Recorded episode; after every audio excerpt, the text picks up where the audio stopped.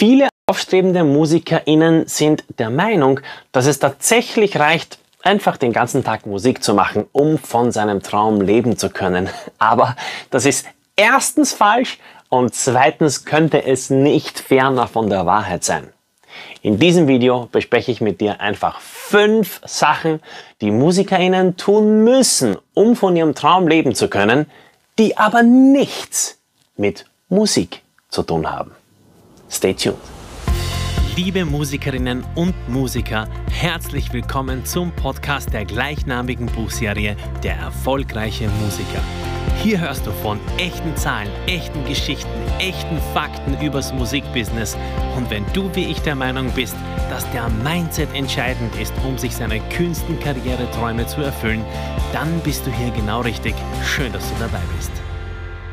Als ich ein kleines Kind war, als ich sechs Jahre alt war und damals inspiriert war vom Video Bad von Michael Jackson, wie er da in der U-Bahn-Station äh, tanzt und singt, da war ich extrem geflecht und ich habe gedacht, wow, es muss das Geilste auf der Welt sein, einfach so Musiker zu sein und einfach zu singen und zu tanzen oder vielleicht Gitarre zu spielen und damit einfach die Megakohle zu scheffeln.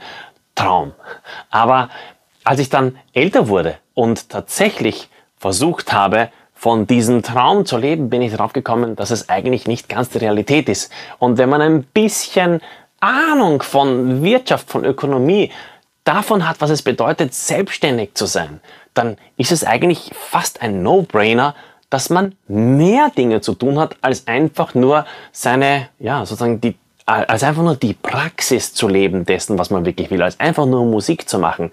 Es gehört einfach viel drumherum das dir erst ermöglicht, Musik zu machen und damit Kohle zu verdienen. Und dieses Drumherum, das müssen wir uns im Detail anschauen oder zumindest einen Auszug daraus anschauen, damit du eine Ahnung bekommen hast, was so alles für Musikerinnen und Musiker erforderlich ist, um einfach von der Musik leben zu können.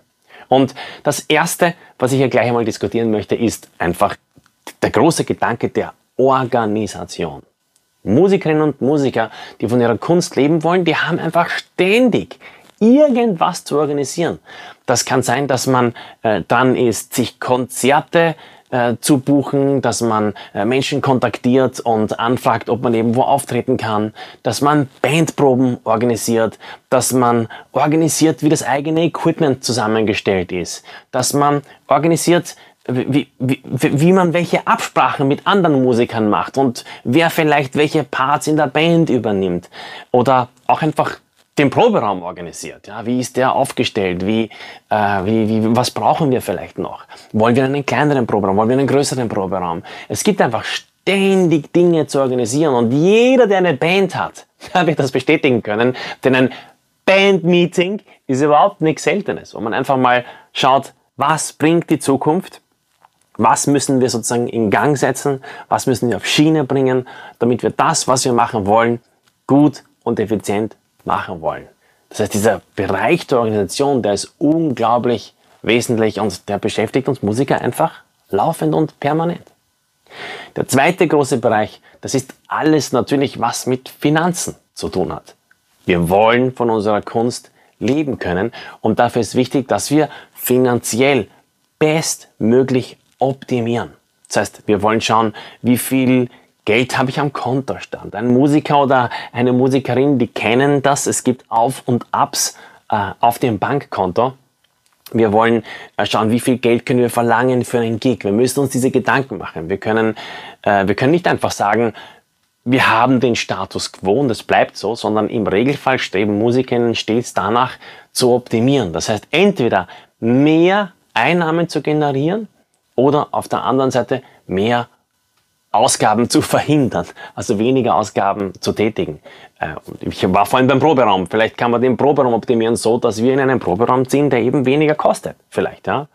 Ähm, vielleicht äh, kann ich auch das machen, Musikerinnen. Sie kaufen sich eine neue Gitarre, verkaufen dafür eine alte Gitarre und das hat alles einfach mit finanzieller Ökonomie zu tun.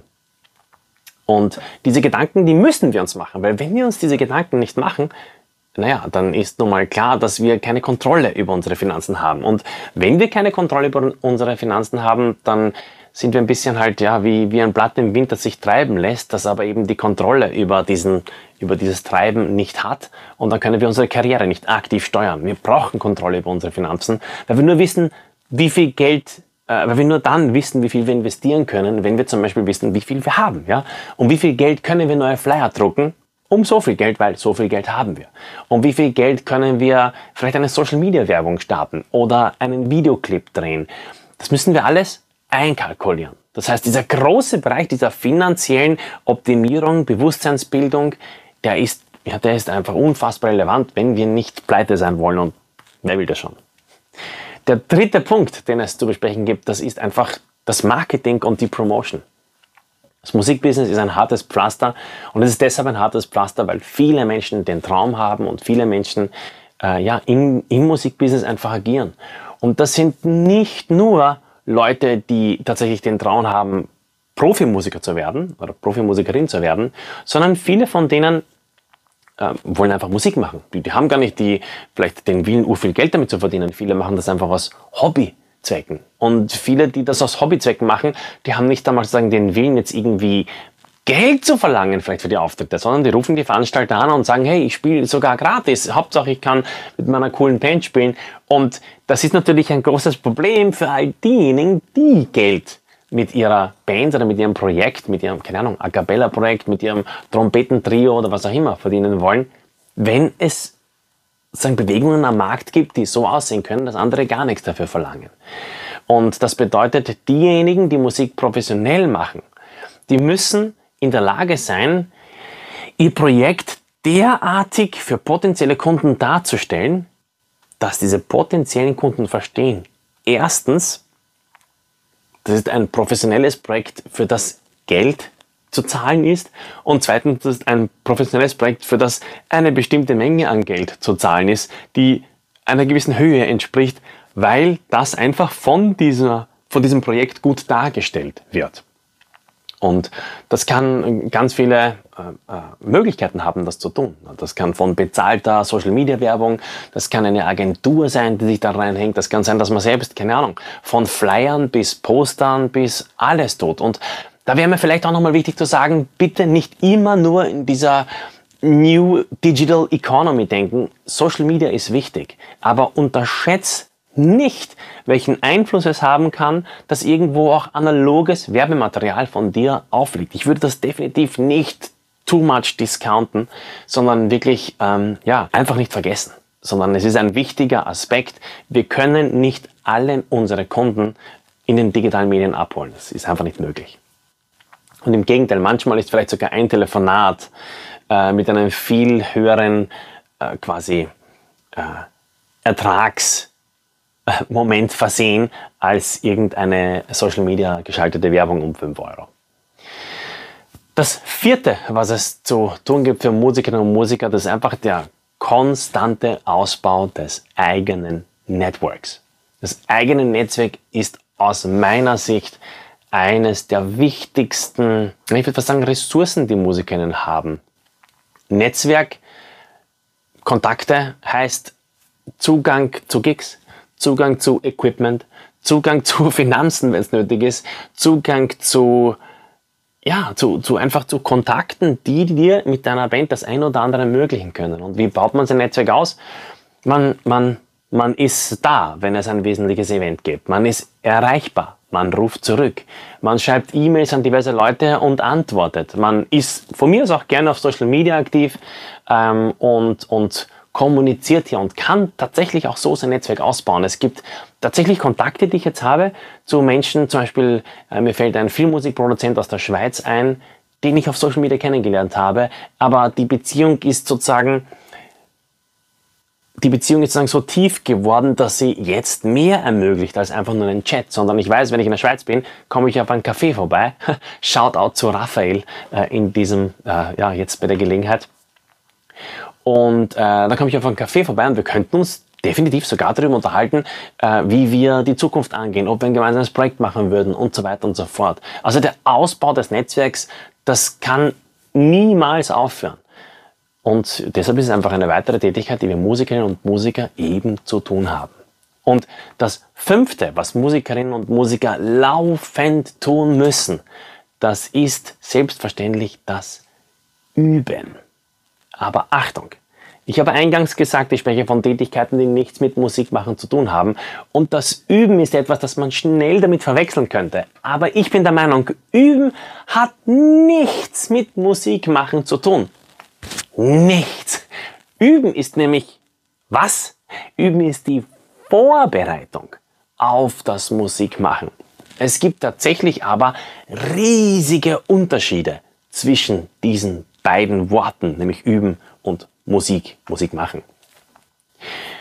Üben ist zum Beispiel ähm, anstrengend. Musik machen ist das überhaupt nicht. Beim Üben habe ich zum Beispiel das Gefühl, dass die Zeit langsam vergeht. Beim Musikmachen habe ich das Gefühl, dass die Zeit schnell vergeht. Beim Üben habe ich das Gefühl, dass, dass ich besser werde nach dem Prozess. Beim Musikmachen habe ich nicht das Gefühl, dass ich besser werde während dem Prozess. Beim Üben kann ich wahrscheinlich kein Eintrittsgeld verlangen. Beim Musikmachen sehr wohl. Und so gibt es einfach wirklich viele Unterschiede zwischen Üben und Spielen, Musik machen.